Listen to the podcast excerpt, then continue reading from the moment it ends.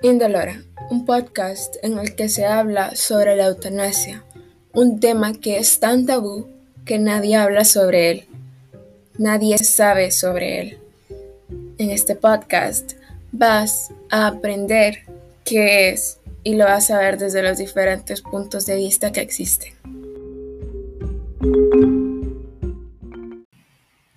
El día de hoy vamos a hablar sobre lo que es la eutanasia desde el punto de vista médico.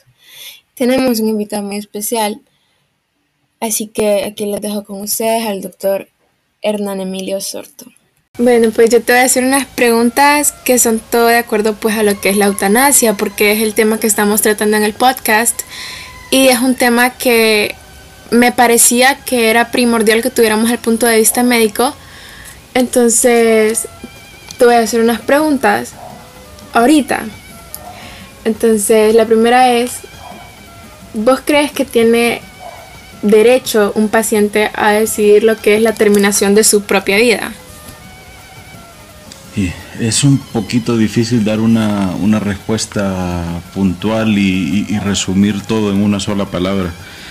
Eh, eh, tendríamos que, que, meter un montón de cosas filosóficas y metafísicas y religiosas y éticas y legales, porque una persona tiene derecho a definir cómo va a orientar su vida, en qué va a trabajar, en qué va a trabajar, en qué va a estudiar, eh, pero si tiene derecho o no a cuándo, dónde y cómo terminar su vida, todavía no, no tenemos la respuesta tan fácil de, darla. Eh, como te digo, hay demasiados puntos de vista como para decir eh, sí o no. Si lo vemos desde el punto de vista religioso, también depende de qué religión. El cristianismo te va a decir que absolutamente no, al menos en estas etapas un poco más modernas.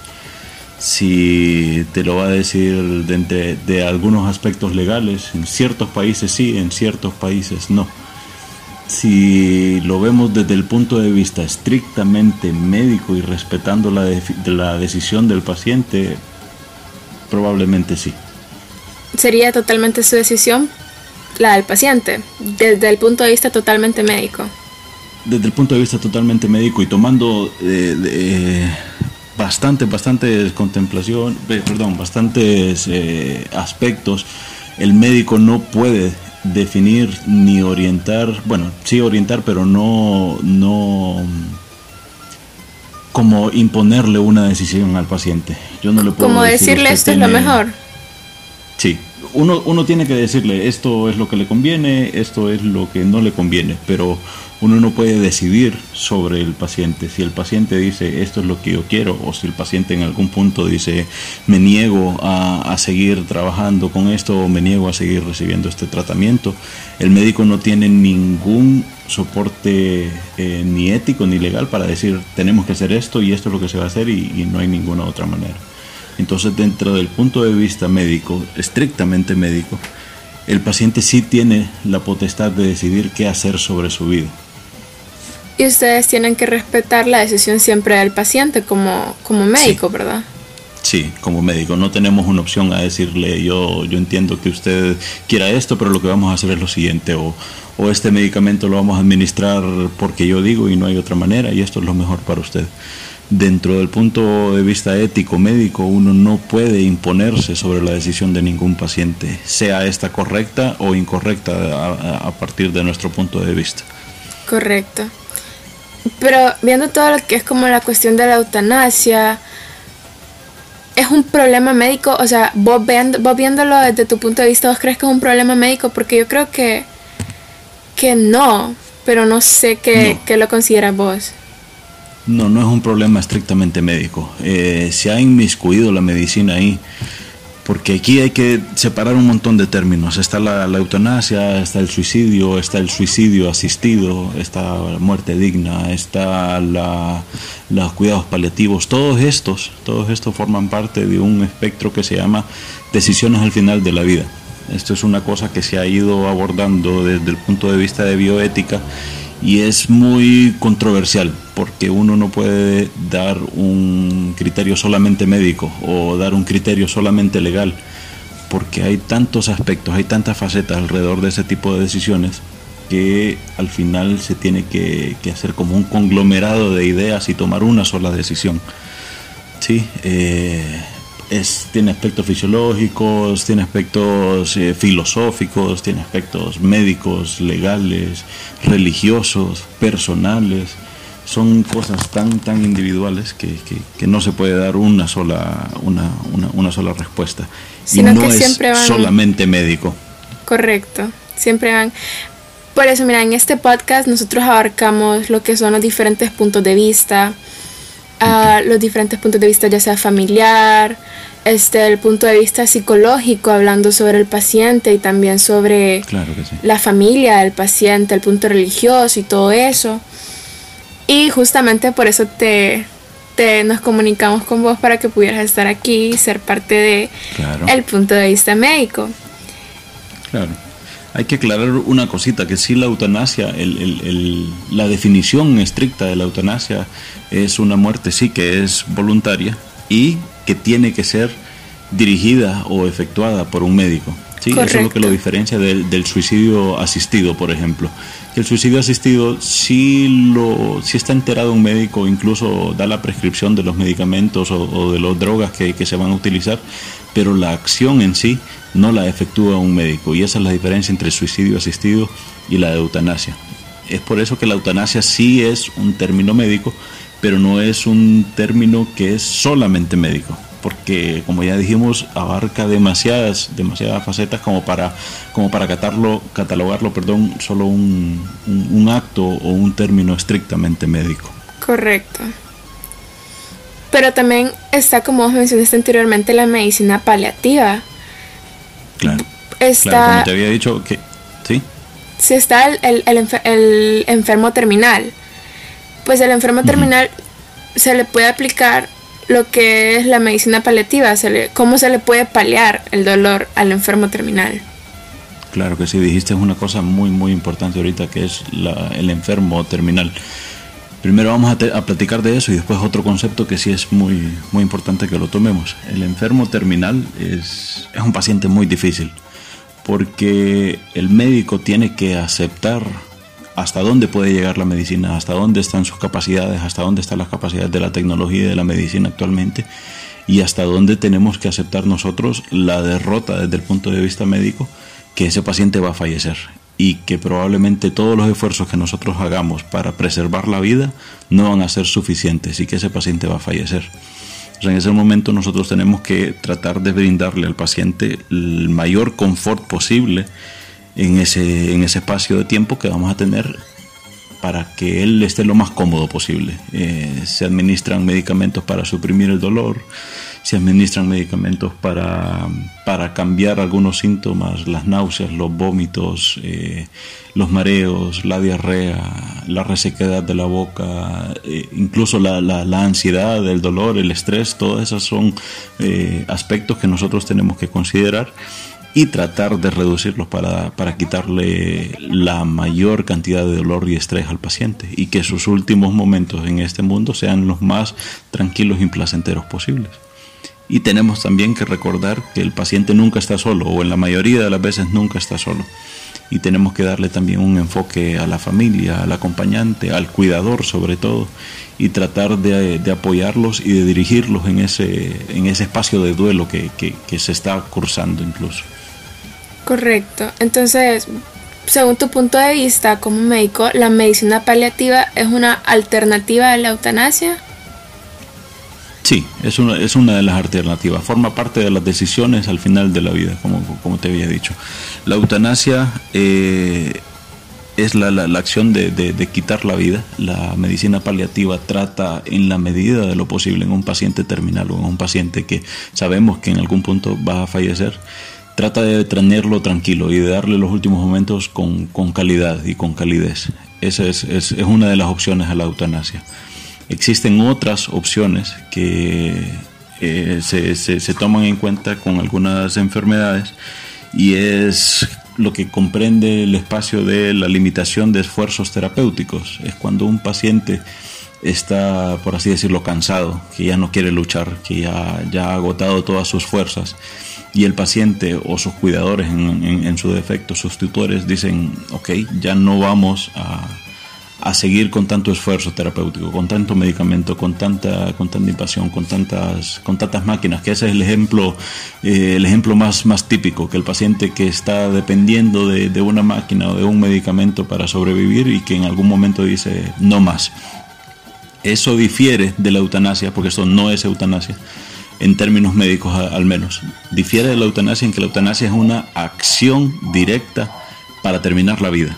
Las limitaciones de esfuerzo terapéutico son em, como acciones negativas, por así decirlo. Evitamos seguir eh, destinando esfuerzos, tiempo, recursos y, todo para eh, preservar la vida de este paciente. O sea, el paciente se niega a seguir su tratamiento. Y eso es una de las, de las muchas de las decisiones al final de la vida. Sí forma parte de, en algún momento de los cuidados paliativos, pero difiere de la eutanasia en eso, en que la eutanasia es una acción directa para terminar la vida. Correcto, pero por ejemplo yo tengo entendido que si un, un paciente terminal, perdón, un paciente que está dependiendo de una máquina, este, la decisión compete a su mamá del paciente a sus papás o puede también la decisión depender de su pareja. Sí, eso es, es ese ya es un campo un poco más, más, más legal, eh, pero sí, si el paciente está en sus capacidades, o sea, está consciente, se puede comunicar, percibe lo que está conectado con el mundo y percibe lo que está sucediendo en el mundo, la decisión es de él.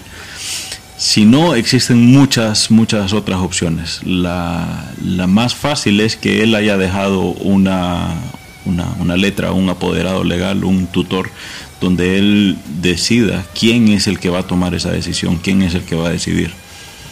Si no, eh, legalmente puede ser dependiendo del familiar más cercano. Eh, Correcto. Puede ser la pareja, puede ser los padres, los hijos.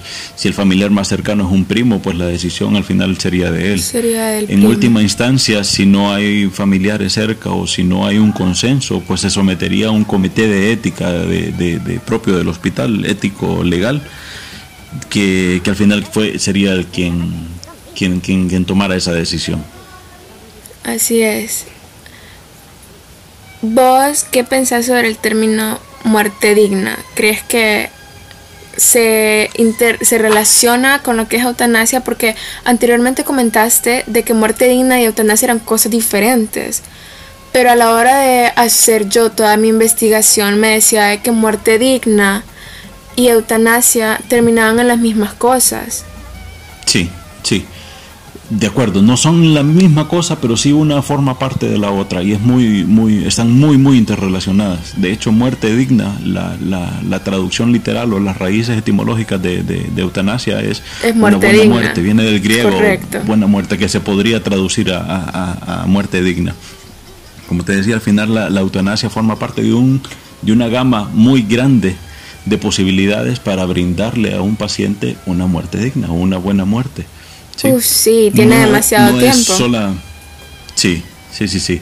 No es una sola de, las aristas de la muerte digna, sino que forma parte de una, de una gama muy, muy grande, que ahí forma, viene también los cuidados paliativos, las decisiones al final de la vida, la, la eutanasia. Pero, pero sí, tiene mucho que ver. No se pueden tomar como sinónimos desde el punto de vista estrictamente médico, pero sí una forma parte y una forma, forma una grande parte de, una muerte digna. Y si a vos te tocara realizar ese proceso, un paciente terminal te dice de que él quiere tomar esa decisión, ¿vos lo harías? Uy, uy, qué, qué difícil. Mira, afortunadamente no me toca tomar esa decisión en este país. No es legal la eutanasia, no es legal ningún tipo de, bueno, casi ningún tipo de, esas, de ese tipo de decisiones. Correcto, solo son en países más de Europa. Sí, más, más europeos, en los Países Bajos, Bélgica, en Suiza hay, algunos, hay algunos tipos. Afortunadamente no me ha tocado y no creo que me vaya a tocar eso en, en el futuro próximo. Si lo haría o no lo haría es, es, bien difícil, porque uno como médico tiene que alejarse de todos los preceptos y los prejuicios, porque al final son prejuicios que, yo tengo en pro del paciente. Y tengo que apegarme más a los aspectos eh, médicos primero, después los aspectos legales, los aspectos éticos, los aspectos propios del paciente. Si todo eso me avalase y fuese la decisión del paciente, yo creo que no tendría que ver mi, opinión personal, sino tendría que ver mi, mi opinión como, como médico. Como médico, como profesional de la salud y estaría prácticamente obligado a realizarlo, pero no forma parte de mis, de mis preceptos personales, la verdad. ¿Y si vos Tendría que, alejarme, ¿sí? No, sí, tendrías que alejarte de... Tendría que, que, alejarme de todas las de todas las cosas que yo considero ah, justas, no sé, no sé si es el, término correcto, tendría que despersonalizarme yo como, como, como persona y tomar un papel como médico aparte de todo lo que yo creo y lo que pienso y lo que pienso que sería bueno para ese paciente y tendría que tomar una decisión en pro del paciente. Claro, y supongo que esa es una de las cosas más difíciles a la hora de ser un profesional de la medicina, el apartar lo que es el, el, sentimiento y ese apego y esa empatía que puedes llegar a sentir con el paciente o con los familiares del paciente. Correcto, correcto. Es como, eh, no sé si ah, eh, hay un caso muy típico, es como el paciente que es testigo de Jehová. Los pacientes que son testigos de Jehová no aceptan transfusiones sanguíneas ni cualquier otro fluido que contenga células de otra persona, ¿sí? Entonces las transfusiones sanguíneas en los pacientes están prohibidas, en, eso, en, ese, en este tipo de pacientes están prohibidas. Si yo tengo un paciente politraumatizado, por ejemplo, que ha sangrado mucho, yo sé médicamente y, en mi interior yo sé que lo que necesita es sangre, pero si ese paciente, sí, claro, pero si ese paciente no lo acepta, yo legalmente no puedo imponerme sobre la decisión de este paciente y no puedo hacerle una transfusión sanguínea sin la autorización de él o de otro familiar. Entonces eso tiene implicaciones éticos, morales, religiosos, legales, médicos. Demasiadas. Eh, eh, son, son demasiadas cosas, pero al final la decisión última la va a tener el paciente. Si nosotros extrapolamos ese mismo ejemplo con la eutanasia, pues podría decir exactamente lo mismo. A mí no me parece, yo no estoy de acuerdo con que no transfunda a este paciente. Igual probablemente tampoco esté de acuerdo con que este paciente quiera voluntariamente morir. Pero al final no, no, prima mi opinión. Correcto, no prima mi opinión ni mi decisión sobre la decisión del paciente. Bueno, pues creo que esas eran todas las dudas que teníamos como desde el punto de vista médico sobre, sobre todo este tema y te agradezco bastante el haber aceptado mi invitación, porque fue así bastante de un día para otro, pero creo que, que cumplí bastante mis expectativas y, muchas gracias, de verdad. Perfecto, a la orden. Solo quería, solo quería agregar una, una cosita, no sé si lo pones ahorita o, no, sí, claro. antes hay, una, hay un aspecto muy importante que tenemos que separar, porque esto es contando estrictamente lo médico. Eh, la eutanasia en, los últimos, eh, en las últimas décadas, con el boom o la explosión del capitalismo y el boom de la explosión de, la individualidad del ser humano, se ha eh, mezclado con otro tipo de decisiones, porque ahorita lo estamos eh, hablando estrictamente relacionado a un tipo de enfermedad o a un paciente terminal o a un paciente con, problemas severos de salud. Correcto. él dice deseo morir. ¿sí? Existe otro aspecto de, la eutanasia y es un aspecto muy alejado del aspecto médico. Hace muy poco se, se hizo muy sonado el caso de una paciente adolescente de 16, 17 años, si no me acuerdo, en Suiza, que ella quería morir. Y, ¿Y no era ni paciente. Eutanasia. Mándeme. ¿Era paciente ella? Paciente no tenía ninguna enfermedad orgánica, ¿sí? Correcto. Tenía cuestiones de, trastornos depresivos y trastornos ansiosos, ¿sí? Entonces en ese punto sí era paciente. Pero es una cosa muy difícil separar porque la ideación suicida forma parte de un, de un trastorno psiquiátrico, de un trastorno psiquiátrico depresivo, de un psiquiátrico ansioso. Entonces, ¿hasta dónde esta decisión es decisión propia, una decisión orientada, una decisión eh, de un paciente eh, capaz de decidir por sí mismo y hasta dónde es forma parte de un síntoma de una enfermedad? ¿sí? Entonces no se sabía en ese caso si ella tenía la potestad o si era una paciente competente para tomar esa decisión. Ella Ese es uno ahí. de, de- de los tipos. Ella ya estaría, ¿Perdón? estaría abocándose a lo que sería el suicidio asistido. Correcto, es correcto. Esa, esa ya no formaría parte de, de la eutanasia. Sí eutanasia. lo realiza ella.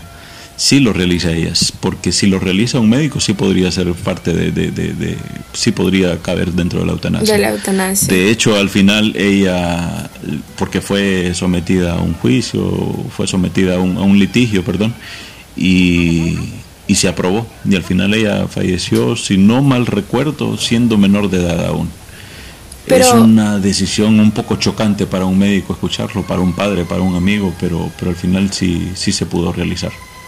Pero sí, ella podría haber sido tratada por medio de su, de su doctora o su doctor, en este caso su psiquiatra. Es correcto. Pues esa, esa era toda la, toda la, la, dificultad del caso. Que si esta paciente estaba en lo correcto al decidir su, su muerte o si era parte de un síntoma. En eso rondó toda la, toda la decisión.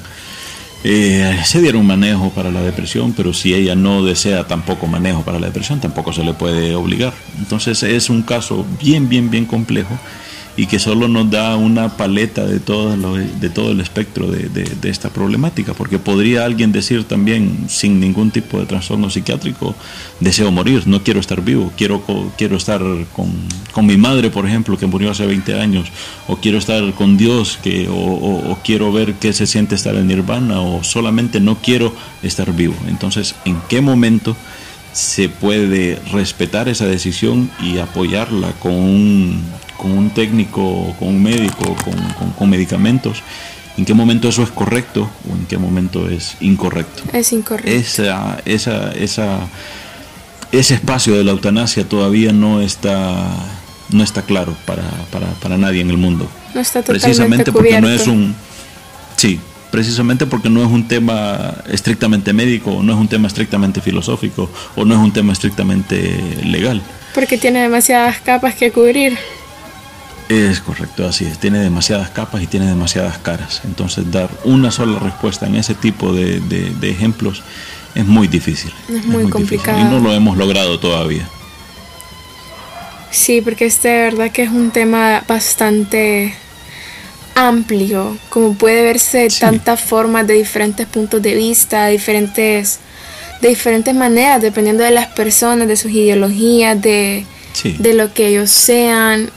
Entonces es bien complejo, pero a la vez también es un tema bastante interesante, porque es algo es de la que interesante. es algo de lo que la gente casi no habla, doctor Sorto, o sea, es algo no, de lo que No, porque es, porque es un tabú. A la gente no le gusta hablar de la muerte. Es, es, es un tema que, que nunca deja una cara bonita, no de- nunca deja una sonrisa. A la gente no le gusta hablar de la muerte, pero este tema al final nos, nos lleva a la pregunta más antigua del mundo y es ¿qué es la vida y, y quién puede tomar decisiones sobre la vida? Si decide Dios, si decido yo, si decide mi mamá, si decide alguien más. La muerte está tan, tan, tan interrelacionada que es exactamente la misma pregunta. ¿Quién vive y quién muere? Así es. Bueno, muchas gracias, doctor Sorto, por haber aceptado otra vez. Y A la orden. bueno, pues hasta la próxima. Gracias. Hasta la próxima. Gracias. Yo creo que ya puedes ir cortándolo. A ver, este.